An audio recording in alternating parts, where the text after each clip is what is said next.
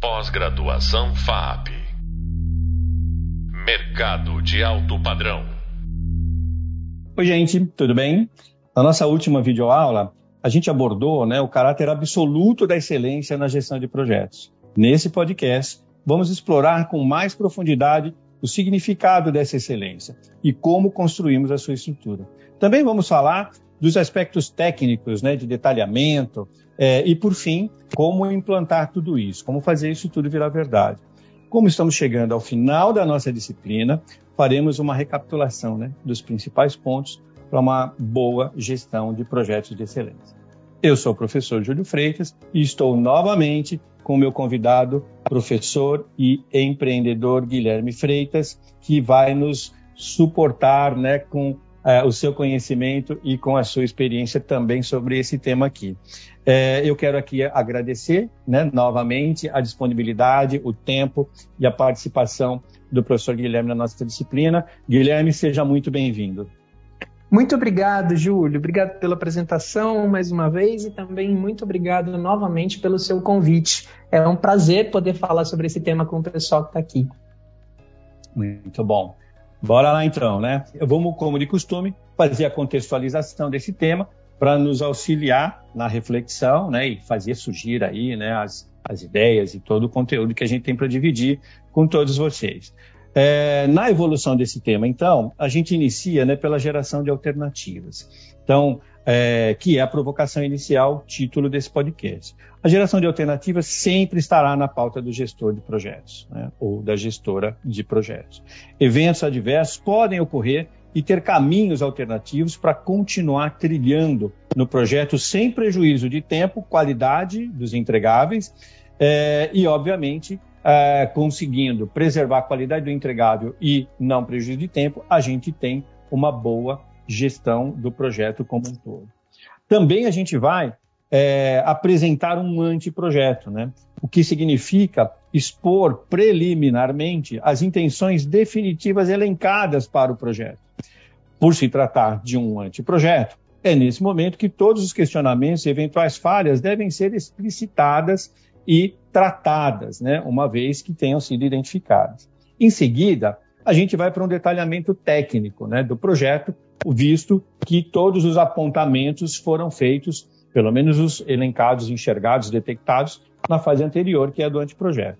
O detalhamento técnico do projeto atende né, é, em linguagem técnica, né, específica para a natureza de cada um desses é, projetos, é, os meios hábeis né, para o desenvolvimento efetivo do projeto em questão. Nesse momento, entram em cena as tecnologias disponíveis e todos os demais recursos à disposição do gestor né, ou da gestora para a realização do projeto. O que significa que o detalhamento técnico ele ganha maior ou menor profundidade em função da natureza do projeto e em função, inclusive, das expectativas de entregáveis. A gente vai, daqui a pouco, ouvir o Guilherme falar bastante sobre isso, e esse é um ponto muito importante né, no, no, fechamento da compreensão da gestão do design aplicada à gestão de projetos. Depois a gente evolui, né? É, acompanhada né, da, da implantação, é, vem a nossa presença né, como gestores de projetos, a nossa atitude né, de monitoramento, de observação, né, é, literalmente de acompanhamento dessa implantação do projeto que foi desenvolvido. Muito se fala em que o trabalho do gestor do projeto termina quando o projeto acaba. Pouco se fala quando o projeto acaba, né? Não basta entregar um conjunto de documentos, sejam eles físicos ou digitais, e dar o projeto por terminado, concluído. Não, não, vem a implantação disso depois. E o nosso papel também se estende a essa fase, né? Muitos profissionais afirmam que a gestão de projeto, como eu acabei de falar, acaba por se encerrar quando o projeto é entregue. Nós não acreditamos e nem incentivamos ou estimulamos isso. Né? No entanto, para a prática da excelência, sempre entendemos a atividade de gestão no modo de acompanhamento, né? de monitoramento, até a implantação do projeto para aferição da qualidade né? e valor percebido é, pelos usuários na utilização do projeto que foi proposto, desenvolvido e gerido, né? segundo as nossas é, expertises. Um outro dado importante é que o trabalho né, de uma gestão, ele, como também a gente afirma com, com muita clareza, muita convicção, termina quando da aferição do cumprimento praticado e usufruído do, dos objetivos declarados nas premissas dos projetos. Ou seja, projeto, como a gente falou em é, é, ocasiões anteriores, ele tem, é, por natureza, uma característica que é uma possibilidade de futuro. Então, no projeto, a gente declara o que no futuro gostaríamos de experienciar. É, o projeto concluído vai para implantação, e na implantação aquilo que era lá atrás declarado como um futuro passa a ser um presente. E é no presente que a gente vai aferir, não é, efetivamente, se tudo aquilo que a gente intencionou lá atrás, declarou nos é, repetidos briefings, enfim, todo o processo de desenvolvimento do projeto, de fato está acontecendo na experiência vivenciada pelo público a que esse projeto se destina. E, né, em breve, assim, é, recapitulação, é, a gente é, traz né, para dentro desse universo da gestão do design a importância de temas que foram inclusive abordados é, ou em podcasts anteriores ou em outros hubs né, que compõem a estrutura da nossa disciplina que você certamente já passou. Um deles, o fundamental, falava sobre os skills, hard skill, soft skill, deep skill, né, que é efetivamente a estruturação da qualidade é, e da robustez de conhecimento técnico de um lado, do outro lado, né, da forma como eu manifesto minha personalidade, relacionamento interpessoal no desenvolvimento de um projeto, e, num último lado, a questão interna, né? como eu, indivíduo, me sinto, estou e existo né? para poder praticar os soft e os hard, skills, os hard skills.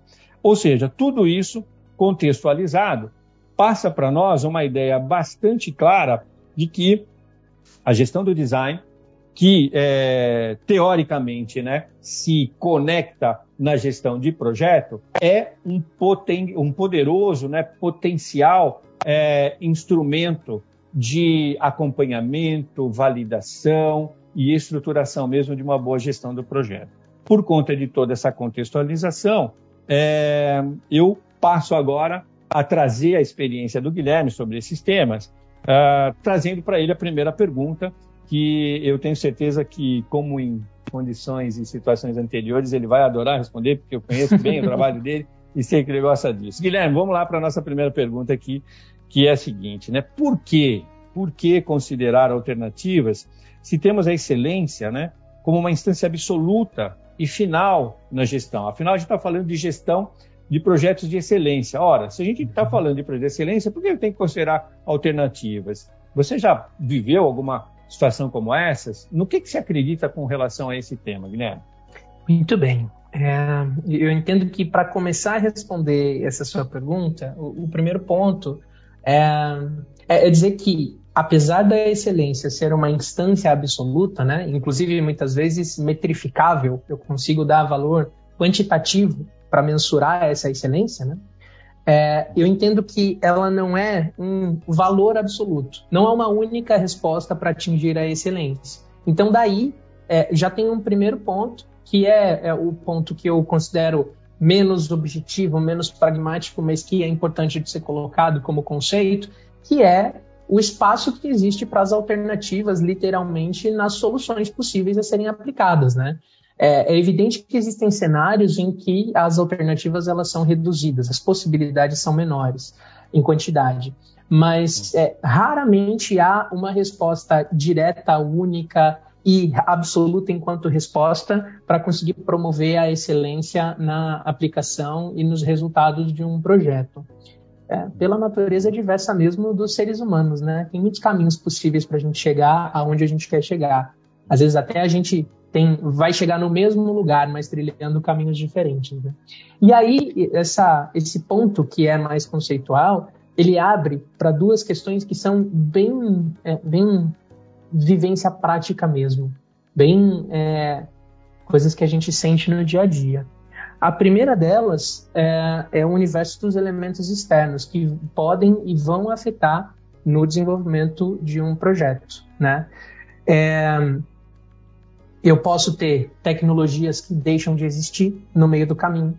Eu posso ter é, influências do mercado ou de normativas que podem mudar em absoluto requisitos e premissas que foram estabelecidas para o processo. Esses elementos externos, eles são muitas vezes imprevisíveis uh, e eles afetam muito a dinâmica de um projeto. Isso é um exemplo é, que a gente viveu recentemente lá no escritório de uma empresa que tinha um software para gestão dos seus processos jurídicos e durante um projeto de implantação de melhoria, a empresa simplesmente decidiu descontinuar o projeto. Ah, desculpe, descontinuar o, o sistema. O sistema não receberia mais atualizações, não receberia mais suporte e a implantação que estava em andamento não seria mais possível. Houve ação judicial para tentar é, permanecer né, recebendo o atendimento, houve é, relacionamento entre as diretorias executivas para tentar buscar uma alternativa técnica que viabilizasse, não teve conversa. E aí, se o projeto, nas suas premissas, no seu propósito, não dá espaço para alternativas, a gente tem que recomeçar do zero, né? Se deu certo, se não deu certo isso, para onde que a gente vai? E, e, aí eu entendo que esse é um ponto bastante importante. Então a gente passou por dois pontos. O primeiro, aquela questão mais conceitual das possibilidades. O segundo, os elementos externos. É, LGPD é um exemplo também de elemento externo, uhum. né, que chegou no mercado, que afetou todo mundo e um monte de projeto que estava no meio teve que se reconfigurar inteiro por conta disso. E um terceiro ponto para mim são mudanças no contexto interno da companhia mesmo mudam as pessoas que estão nas equipes, é, mudam os propósitos, há uma reorientação estratégica da companhia. A gente está, nesse momento, trabalhando com uma companhia que é uma distribuidora. É, eles tinham uma operação de venda em e-commerce via marketplace, que é você colocar os seus produtos em diferentes lojas né, é, que existem no mercado. Uh, e houve durante o projeto que estava em desenvolvimento, houve uma orientação estratégica para deixar de vender em marketplaces e um projeto em andamento para a estruturação dos processos de venda via marketplace.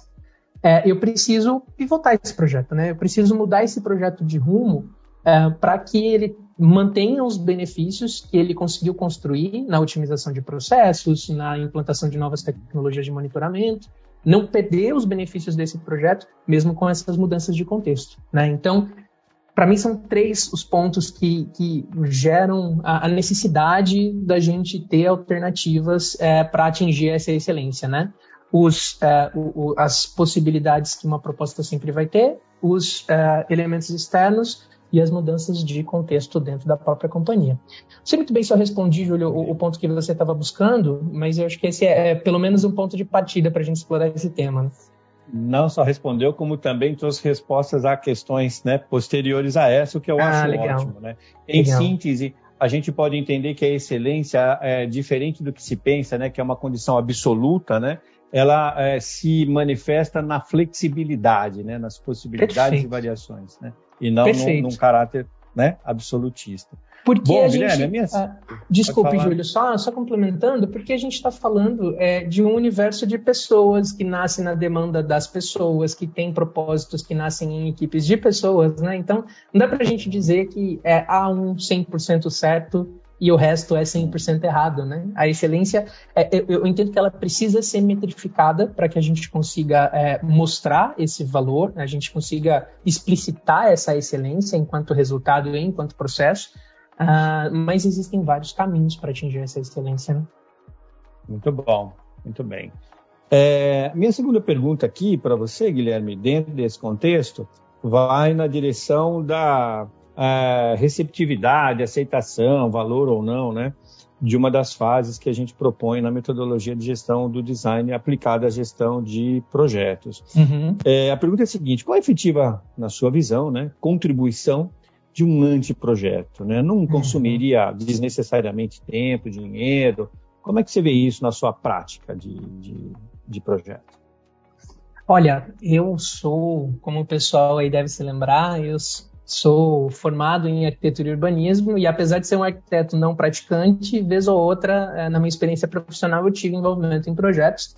E um deles foi um projeto de arquitetura institucional, uh, em que a gente precisava construir um, um edifício com uma determinada metragem para que ele pudesse ser financiado pela sede da instituição. Uh, e, durante o anteprojeto arquitetônico, nesse caso, nós identificamos que o terreno é, apontado como um terreno possível é, não seria viável por conta do seu tamanho. Não há espaço suficiente naquele terreno para construir uma edificação com aquela metragem, por uma série de questões regulatórias também. Qual o grande problema? A instituição ignorou esse processo de anteprojeto e comprou o terreno antes dessa entrega acontecer. E o que aconteceu ali foi um transtorno enorme, um processo super burocrático de venda do terreno, de tentativa de aprovação de um edifício menor. Uma série de questões é, foram resultantes dessa tomada de decisão e que ignorava o anteprojeto. É, o anteprojeto, para mim, ele é um momento em que a gente consegue consolidar e a gente consegue viver na prática o conjunto de premissas, objetivos e requisitos daquele projeto para a gente ver se aquele projeto para de pé. É, e, e, não só para de pé no sentido arquitetônico da coisa, mas para de pé como alternativa mesmo, para de pé como caminho viável. É, a viabilidade não é o único objetivo de um anteprojeto, né? mas para mim o grande valor do anteprojeto está nessa análise de viabilidade. Eu estou participando nesse momento, para citar um exemplo mais voltado para as áreas de negócio, Estou participando nesse momento de uma busca por alternativas, inclusive linkando com o nosso último tema, é, uhum. para um sistema que, quando orçado, durante a fase de anteprojeto, percebeu-se que extrapolava muito o budget disponível para aquele projeto, para aquela solução. É, sem um anteprojeto, teriam se avançadas as frentes de tecnologia para viabilizar as integrações com aquele sistema, outras tecnologias teriam sido contratadas para dar suporte, e aí quando chegasse o momento de projeto lá na frente de contratação dessa ferramenta específica, o projeto inteiro teria quebrado. Então, para mim, Júlio, a, a chave de, da importância de um anteprojeto está nessa palavrinha mágica que é a viabilidade. E aí, para isso, a gente orienta o desenvolvimento do anteprojeto para responder essas dúvidas de viabilidade, né? Uhum. Não, fantástico, né? Às vezes são, é, eu diria, é, instrumentos, eu diria até meios hábeis é, tradicionais que, por conta, muitas vezes, de um discurso de inovação, é, não encontrando uma nova denominação, né, no momento ou numa atividade de inovação, a gente despreza, né, classificando até como ultrapassado, mas não cumprindo, acaba né, incorrendo em prejuízos como esse que você citou do projeto que você participou, não é isso? Perfeito, perfeito. Muito bem. Bom, Guilherme, a gente tem também né, uma, uma questão bastante importante quando a gente fala em gestão de design, na gestão do, dos projetos, que é relacionada à ideia de rigor técnico. Né? Eu sei que na, na disciplina que você também ministra aqui no curso, uhum. você abordou isso bastante, e óbvio, eu não perderia a oportunidade de explorar um pouquinho mais né, do seu conhecimento e experiência aqui na nossa disciplina também sobre esse tema. A pergunta, então, ela vai na seguinte direção, né? Qual é o rigor técnico, né, que um projeto deve deve ter em seu detalhamento, né? O que você uhum. tem a falar sobre isso? É, fazendo o link lá com a nossa disciplina de dinâmicas operacionais, a gente fala lá bastante sobre a questão do, do rigor protocolar, né, das áreas e das atuações. É, a gente tem a oportunidade lá de explorar como, por exemplo, a área é, médica, ela tem protocolos muito mais rígidos do que a área, por exemplo, de criação, né, de é, às vezes até de desenvolvimento, pela natureza mesmo dos impactos das suas atitudes, né? Um erro médico tem impactos gigantescos e talvez um erro ah, na construção de um texto ou na produção de uma peça gráfica ele tem instâncias, inclusive, de validação que podem preservar os impactos, né? Um erro na hora de aplicar um medicamento num paciente não tem validação possível. Aplicou, aplicou. Então, é, esse diferente nível de rigor dos protocolos, eu acho que ele tem relação direta com o, o nível é, de rigor técnico que a gente tem no detalhamento de um projeto. Uh, eu acho que a, a primeira camada determinante para esse rigor técnico do projeto está na atividade que vai ser realizada. Eu acho que a, a não existe um catálogo que diga se uma área tem alto rigor, médio rigor ou baixo rigor, mas eu acho que a pergunta-chave é quais são os impactos possíveis dos erros nesse projeto e se há e se há qual é a qualidade das instâncias de validação dessas atividades que foram executadas, né? Havendo a possibilidade de detectar erros e de mitigar erros, eh, eu entendo que o rigor técnico diminui, Havendo grandes impactos sem a possibilidade de identificação e mitigação, o rigor técnico aumenta. Uma obra de engenharia, por exemplo, de uma ponte, precisa ter instâncias de validação e o seu grande impacto exige que eu tenha um rigor de detalhamento muito preciso. Tem até, inclusive, a aplicação de algumas, alguns índices lá que fazem um superdimensionamento para aumentar a segurança no caso de algum erro ou de alguma sobrecarga não prevista, né? Um exemplo na engenharia. É, dito isso, né, dito essa questão do, da, de como o rigor dos protocolos da área impacta no rigor técnico do detalhamento de projeto, eu também entendo que quando a gente amplia o leque de uh, áreas participantes dentro da própria companhia naquele projeto, tende-se também a aumentar a necessidade de nível de detalhamento. Eu gosto de usar o exemplo da receita de bolo, né? Você vai fazer uma receita de bolo para um confeiteiro que tem 25 anos de experiência, é muito diferente de você fazer uma receita de bolo para uma criança que vai fazer ali a sua primeira receita. É, para criança, talvez você tenha que explicar como funciona uma colher, como funciona uma faca. Para o confeiteiro, ele já vai saber até nomes de técnicas, ele vai saber muito bem o que ele precisa fazer para atingir os objetivos ali. Então, o nível de detalhe de uma para outra é bem diferente. É o requisito né, que a gente tem de nível de detalhe. Então, a, na nossa experiência, se tem várias áreas envolvidas de diferentes é, atuações naquele projeto, o detalhamento acaba sendo um pouco maior para a gente explicar aquilo que não é transparente para essas áreas. Se você está falando de um projeto local, numa área específica, eu consigo usar termos que são de conhecimento comum, uh, eu consigo apresentar técnicas que também são técnicas comuns, né, sem precisar ficar explicando muito, sem precisar ficar detalhando muito. E aí, por último, para responder aqui, fechar a resposta, esse nível de detalhamento também varia de uh, metodologia para metodologia. Né? Um projeto em cascata, por exemplo, ele tem um nível de detalhamento diferente de uma abordagem agile é, que tem lá as suas, uh, os seus sprints. Porque os sprints precisam de, de informações que a cascata não precisa e vice-versa. Então, acho que também são esses pilares aí que ditam o, o nível de detalhe que a gente precisa ter. Muito bem. E aí, Guilherme, para a gente finalizar né, o nosso bate-papo aqui, de uma forma bem concisa, sabe? Aquela pegada assim, um minutinho. É, o que, que você entende né, no, no acompanhamento da, da, implantação né, de um projeto é, que possa surgir né, como necessidade de alteração ou não? Faz sentido? É comum na implantação aquilo que foi validado lá atrás sofrer alterações? Bem concisamente, o que, que você tem para falar para a gente sobre isso? É, não pode acontecer vai acontecer. Inevitavelmente, em qualquer projeto. O que a gente precisa ter é ferramenta tecnológica para conseguir medir impactos e gerar mudanças nos nossos cronogramas e nas nossas previsões, e um alinhamento contínuo com as áreas que participam do projeto, para que todas tenham ciência, consciência e visão das mudanças que aconteceram. Mas as mudanças elas sempre vão acontecer, inevitavelmente. Perfeito. Isso endossa a nossa crença de que a excelência não está no Perfeito. aspecto absoluto das coisas, mas sim na flexibilidade em todas as fases do projeto. Não é isso? Perfeito, Júlio, perfeito. Muito bem, pessoal. Bem, chegamos ao final, né, é, de mais esse podcast e, consequentemente, dos temas que foram vistos na nossa disciplina. Eu gostaria de deixar aqui, como de costume, alguns pontos importantes que foram abordados né, nesse podcast, nessa fala tão preciosa, tão relevante aqui com o nosso convidado. E que foram estes, né? O primeiro deles é a importância da geração de alternativas, né? Na gestão de um projeto. Sempre considerar possibilidades, geração de alternativas, nada, como a gente acabou de falar, nada de absolutismos, né? O segundo ponto importante é que o anteprojeto, como uma última instância de questionamentos, de, de, é, detecção de falhas nos entregáveis, é sempre muito bem-vindo, mas vale aqui uma correção, né? é, não necessariamente será a última instância, né? Talvez uma das mais importantes antes do início do projeto. Então, muito importante a gente pensar que um anteprojeto, como também o Guilherme muito bem colocou, é, é, é fundamental para se evitar é, é, falhas, problemas de alto impacto quando o projeto se pretende iniciar. Ah, um outro é, assunto que a gente abordou foi o rigor do detalhamento, né?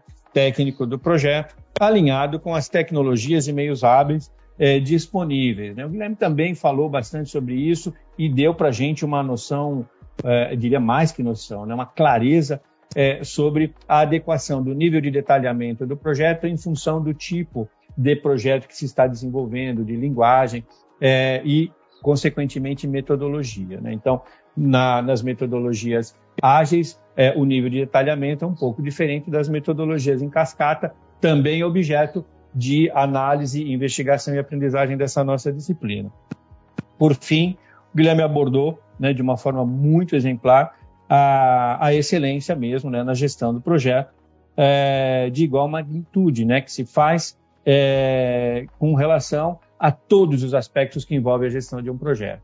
Então, desde excelência igual a flexibilidade, é, monitorada, controlada, consciente é, e consciência, é, até a todos os outros elementos que fazem parte de uma gestão com excelência mesmo de projetos, né, que envolvem as pessoas, que envolvem os vínculos, que envolvem as metodologias e tudo aquilo que a gente abordou ao longo de toda a nossa disciplina.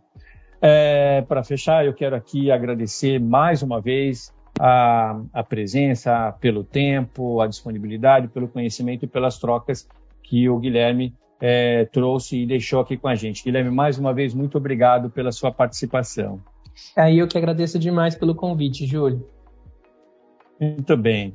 Bom, você acabou de ouvir o último podcast da nossa disciplina, né? E ele falou sobre a excelência é, na sua condição absoluta, né? Por que se absoluta? Por que, que a gente precisa da geração de alternativas?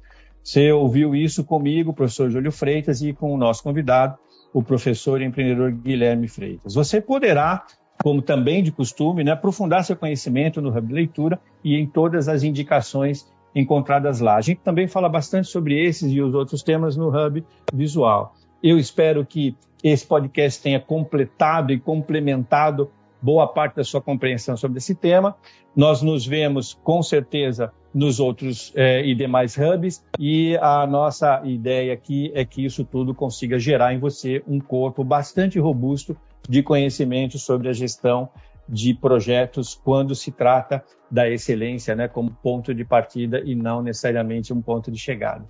Eu agradeço a você por estar aqui conosco e espero que isso tenha contribuído muito com a sua formação pessoal e profissional. Até a próxima. Pós-graduação FAP.